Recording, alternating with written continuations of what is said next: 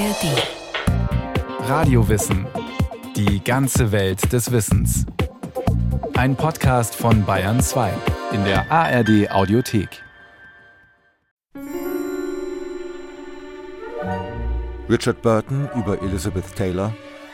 Ihr Körper ist ein Wunder der Architektur. Später. Sie ist zu fett und hat zu kurze Beine. Rita Hayworth über Ehemann Nummer 3, Prinz Ali Khan. Mein Prinz der Prinzen. Nachher? Er kann machen, was er will. Ich bin fertig mit ihm.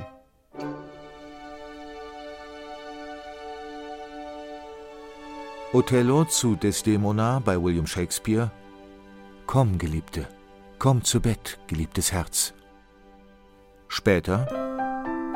Schamlose Dirne, ich will sie in Stücke hacken.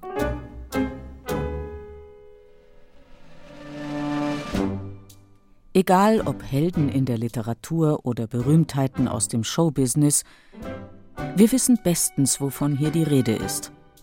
Meistens leider auch aus eigener Erfahrung. Liebeskummer. Nach der ersten Nacht per SMS. Ach, Liebster, mein Bett duftet noch so wunderbar nach dir. Drei Monate später.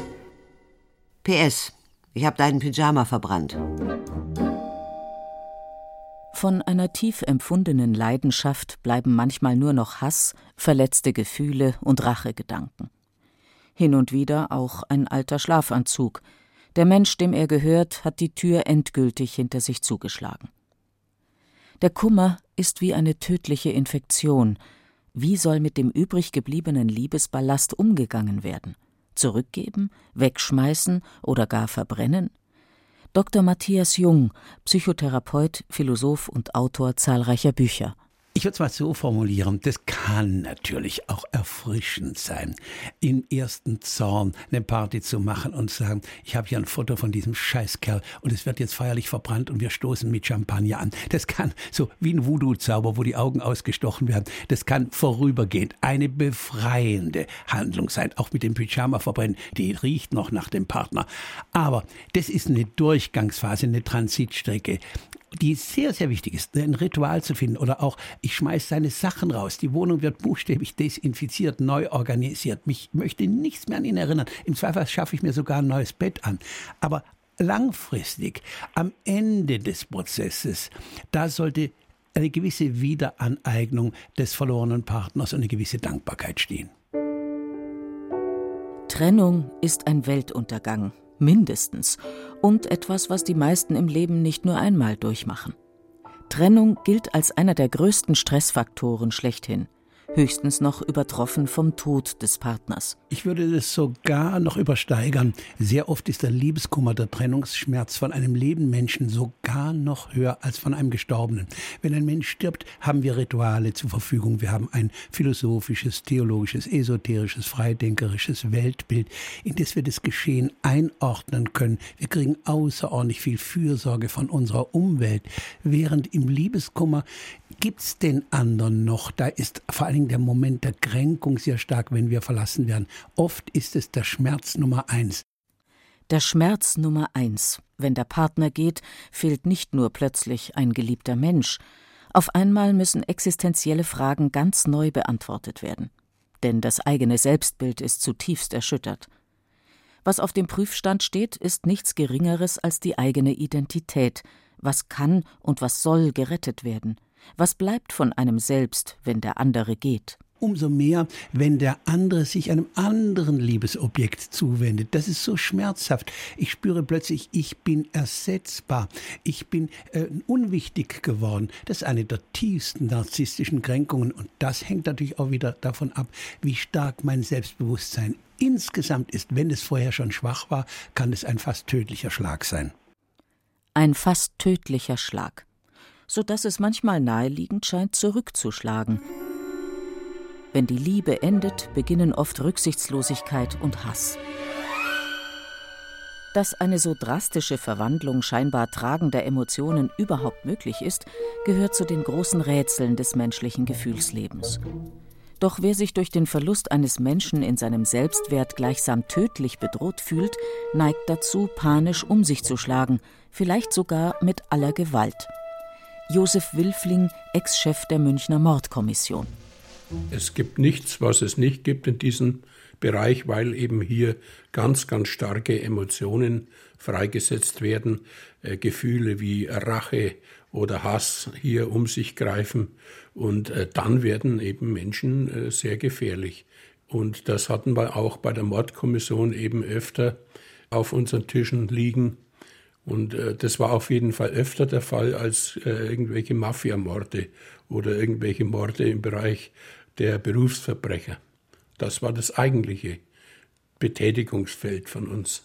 Liebeskummer als Polizeiarbeit.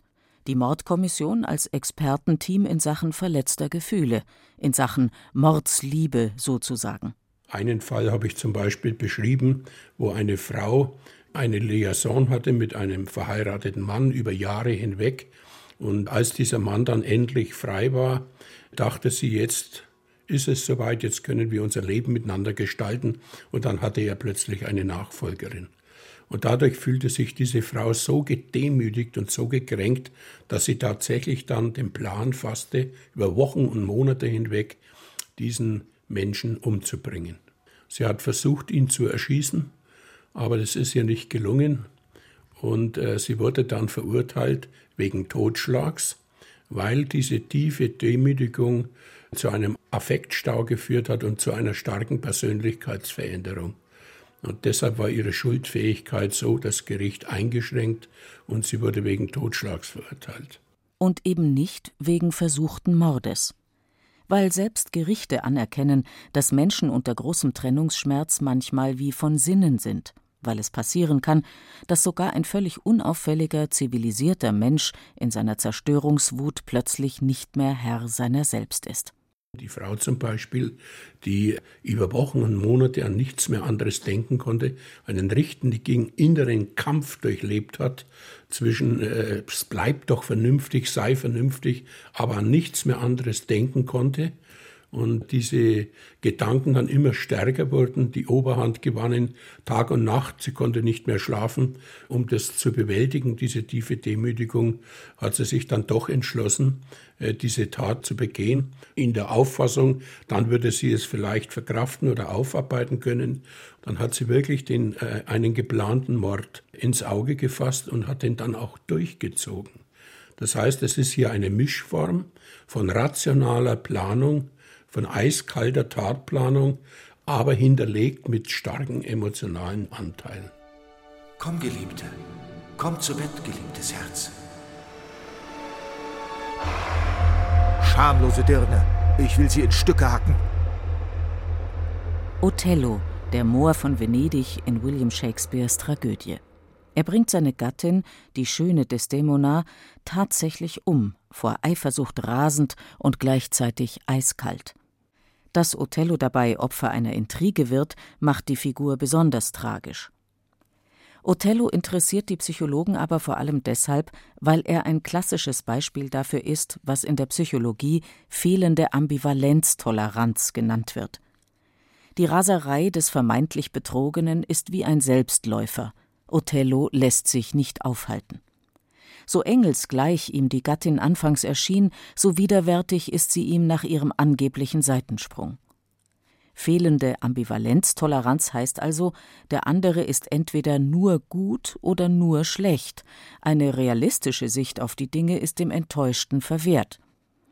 Unfähig mit seiner Trauer angemessen umzugehen, muss er töten, einer grausamen inneren Liebeslogik gehorchend.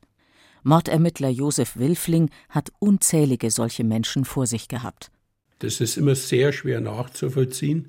Und wenn man diese Menschen gefragt hat, hätten sie sich denn das vier oder fünf Monate vorher vorstellen können, dann hätten die alle Stein und Bein geschworen und gesagt, nie und nimmer würde ich in meinem Leben zu einer solchen Tat fähig sein.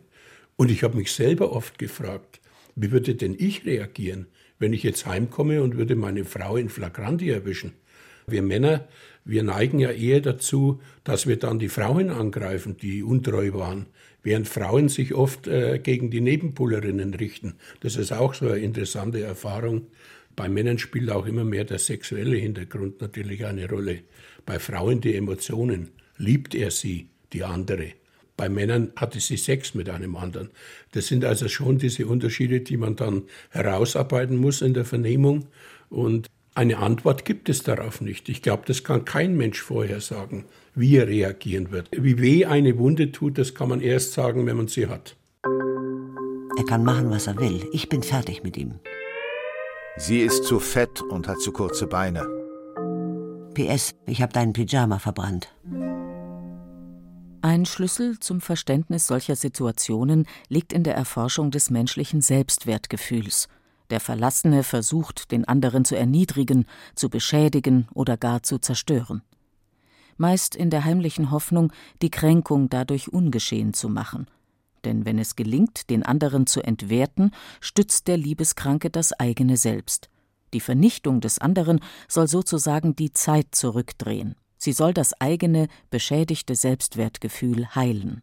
Psychologe Matthias Jung. Wenn ich sage, es war ein solcher Schrott, diese Frau war so eine Schlampe, dieser Mann war ein dermaßen eine Katastrophe. Sigmund Freud sagt einmal, hinter der Verachtung steckt das Begehren. Ich gehe in die Verachtung, um mein Begehren nicht zu spüren. Mein Bett duftet noch so wunderbar nach dir. Jeder von uns hat unterschiedliche Trennungserfahrungen. Manche haben gute, Scheidungen in der Familie verliefen friedlich. Andere haben vielleicht gar keine oder nur wenig Trennungserfahrungen. Dann kann es sein, dass die erste Trennung einen ungeheuren Schock auslöst. Wieder andere haben belastende oder sogar traumatische Erlebnisse hinter sich. Später in neuen Trennungssituationen können diese Erinnerungen dann wieder an die Oberfläche gespült werden. Das Trauma von damals wird reaktiviert, sagen Psychologen. Es kommt dann unbewusst zurück als dunkle Verzweiflung, als destruktive Wut, als Depression. Zerstörungs- und Selbstzerstörungskraft, solche Reaktionen auf Trennungserfahrungen haben wir schon in der Kindheit gelernt, denn in ihnen schwingt auch immer etwas mit von der geballten Energie des Kindes, das seinen Eltern mitteilt, Verlassenheit ist unerträglich. Matthias Jung erinnert sich an eine eigene Trennungssituation am Ende seines Psychologiestudiums. Die Freundin verließ mich über Nacht und sagte, in deinem Schatten werde ich nicht groß. Und sie hatte einen blendend aussehenden, um einen Kopf größeren Physik-Doktoranden, in den sie verliebt hat. Ich bin psychisch amok gelaufen. Ich, hab, ich bin buchstäblich ein Stalker geworden. Ich habe sie permanent mit, Telefon, mit Telefonaten habe ich sie terrorisiert. Die ist gar nicht mehr rangegangen. Ich stand vor dem Haus.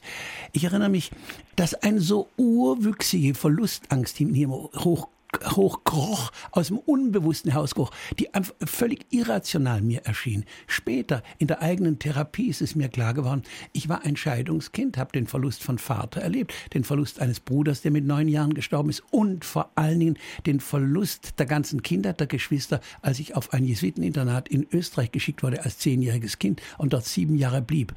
Da war mir erstmalig klar, dass ich eine ungeheuerliche Angst hatte, nochmal verlustig zu werden.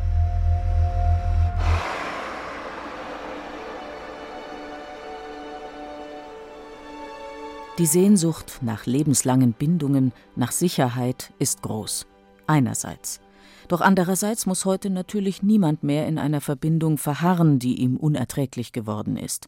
Wir sind ja heute frei, wir können nach Belieben über uns verfügen. So glauben wir jedenfalls. Aber stimmt das wirklich? Wie individuell sind denn unsere Glücksvorstellungen, die wir mit Liebe und Partnerschaft verbinden? Für Liebe und Liebeskummer interessieren sich auch Soziologen wie Dr. Holger Hermer vom Institut für Sozialwissenschaften der Universität Hildesheim. Natürlich ist die romantische Liebe ein äh, großes Leitideal. Sie ist das äh, prominenteste Bindungsmotiv des modernen Paares. Und gleichzeitig ist sie deshalb so schwierig geworden, weil äh, unwahrscheinlich viel Erwartungen in sie hineingelegt äh, werden und weil sie oftmals eben überfrachtet wird. Also der Partner soll heute alles leisten können, er soll zuhören können, er soll verständnisvoll sein. Er soll gleichzeitig stark sein, er soll äh, sicher sein in seiner Berufswahl und in seiner Berufsausübung und äh, das Ganze dann auch 24 Stunden lang, jeden Tag, das ganze Jahr über. Und das ist für viele dann oftmals eine Überforderung. Es geht im Grunde um eine konkurrenzlose Exklusivität, die Menschen füreinander entwickeln. Das heißt, es geht um die ständige Versicherung, dass wir für uns die Wichtigsten sind, dass wir uns alles aussprechen können, dass wir uns in allem zuhören und dass wir etwas haben, das wir mit keinem anderen teilen. Das moderne Paar produziert also eine besondere Form der Sinnstiftung, das der intimen Zweisamkeit. Wunderbar, wenn es klappt. Aber oft genug ist dieser Anspruch eine schlichte Überforderung für beide Partner. Soziologen nennen das Phänomen deshalb auch romantisches Elend und meinen damit die ständig wachsende Kluft zwischen der Erwartung an die Liebe in der modernen Gesellschaft und dem, was sie realistischerweise auch erfüllen kann. Das Leiden an der Liebe ist also durchaus nicht nur ein individuelles, sondern auch ein kollektives, ein soziologisches Problem. Was Paare früher zusammenhielt, war hingegen etwas ganz anderes. Geheiratet wurde nicht aus Liebe, nicht einmal aus dem Gefühl persönlicher Zuneigung, Erfüllung, gar Glück war keine Kategorie. Geheiratet wurde aus purer Notwendigkeit, um Arbeitskraft zu gewinnen, Erben zu haben, Besitz zu sichern, Ansehen zu erringen. Holger Hermer in das heutige romantische äh, Liebesideal ist ja sehr stark das äh, Prinzip der Individualität in den Mittelpunkt gerückt. Das heißt, äh, noch vor 200 Jahren wären sie eher verkuppelt worden und die romantische Liebe, wie wir sie heute kennen, hat ja ungefähr auch erst ein Alter von 250 Jahren, auch wenn das etwas seltsam klingt. Sie ist also gewissermaßen kein menschheitsgeschichtliches Thema. Also die bürgerliche Gesellschaft hat das einzelne Subjekt, das Individuum in den Mittelpunkt gestellt, quasi den freien, den selbstständigen, den autonomen Bürger und äh, dieser Bürger ist eben äh, tendenziell abgewendet von äußeren Vorgaben, wie wir sie noch von davor kannten, eben von Stand, Familie äh, und Schicht, wie schon angesprochen. Und das macht es schwieriger. Das heißt natürlich nicht, dass Ehen damals besser waren als heute. Gewiss nicht. Trotzdem hatten sie etwas, was modernen Paaren fehlt, ein Minimum an Verlässlichkeit, an Stabilität. Das heißt, natürlich war die Abhängigkeit groß und Verlierer waren dabei meist die Frauen, aber soziale Zwänge verschafften auch sozialen Rückhalt und damit Sicherheit. Heute dagegen ist an die Stelle der alten Zwänge eine verlockende Wahlfreiheit getreten, denn es gibt ja so viele Möglichkeiten wilde Verbindungen zwischen Schichten, Altersgruppen und Kulturen, Patchwork mit und ohne Kinder, ein Leben als Single mit ständig wechselnden Liebschaften. Wunderbar, könnte man jubeln. Doch schon zeigt sich die Kehrseite der Freiheit, denn wenn grundsätzlich alles möglich ist, wie soll ich wissen, dass mein Lebensentwurf der beste ist? Vielleicht geht ja noch viel, viel mehr. Holger Hermer Liebeskummer ist auf jeden Fall ein kulturelles Konstrukt, weil an die Liebe heute so viel Glücksverheißung herangetragen wird. Insofern versucht die Soziologie eben den Blick davon abzuwenden, dass wir gewissermaßen immer allein schuld sind am Liebesleid und uns permanent zu therapieren haben, sondern dass es auch kollektive Muster gibt. Soll heißen, wir brauchen uns nur umzuschauen und entdecken relativ rasch, dass wir zwar alle unterschiedlich sind und Individuen sein möchten, dass in den Liebesproblematiken der anderen beim genauen Hinsehen oftmals aber sehr wenig individuell ist. Wir machen sehr häufig die gleichen Erfahrungen, stehen den gleichen Herausforderungen und Hindernissen gegenüber Kurzum, als Kulturmuster ist an der Liebe viel weniger individuell, als wir denken. Soll das also heißen, wir sind überhaupt nichts Besonderes, wenn uns der Liebeskummer an den Rand des Wahnsinns treibt, wenn unser brunnentiefer Schmerz unbegreiflich ist und schlimmer als alles, was anderen Menschen im Leben bisher widerfahren ist? Ja, unser Liebeskummer ist tatsächlich nichts Ungewöhnliches, selbst wenn wir uns im absoluten Ausnahmezustand befinden. In einem Ausnahmezustand, der nicht nur Psychologen, sondern im schlimmsten Fall sogar Kriminalisten beschäftigt, weil im Liebeskummer Normalfall und Eskalation so nah beieinander liegen. Was bleibt uns also übrig, wenn wir nicht zu Gift und Axt greifen wollen? Gibt es sie, die zehn besten Tipps gegen Liebeskummer? Und wie war das mit der Schokolade?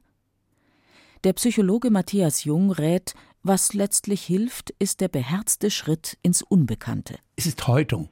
Und ich muss mich jetzt definieren ohne den anderen. Das ist eine Neudefinition und es ist auch oft eine schmerzhafte Inventur, denn jetzt im Liebeskummer steht selbstverständlich auch die Frage an, was habe ich denn falsch gemacht? Bin ich möglicherweise dem anderen nicht gerecht geworden? Oder als Frau habe ich mich immer unterworfen? Bin ich immer ins Helferdasein gegangen? Oder war ich aggressionsgehemmt und ich als Mann war ich ein emotionales Sparschwein? Also, was habe ich denn mit mir gemacht? War ich zumutbar für den anderen?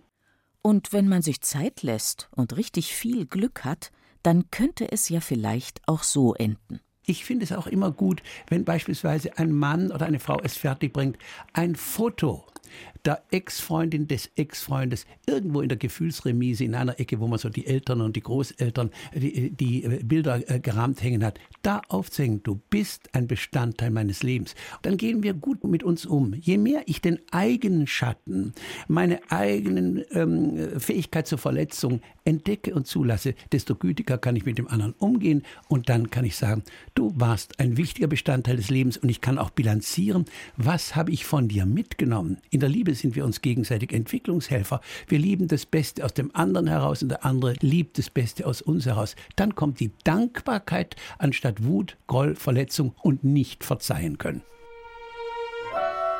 PS. Es tut mir leid, dass ich deinen Pyjama verbrannt habe. Hast du Lust, dass wir demnächst mal zusammen Kaffee trinken?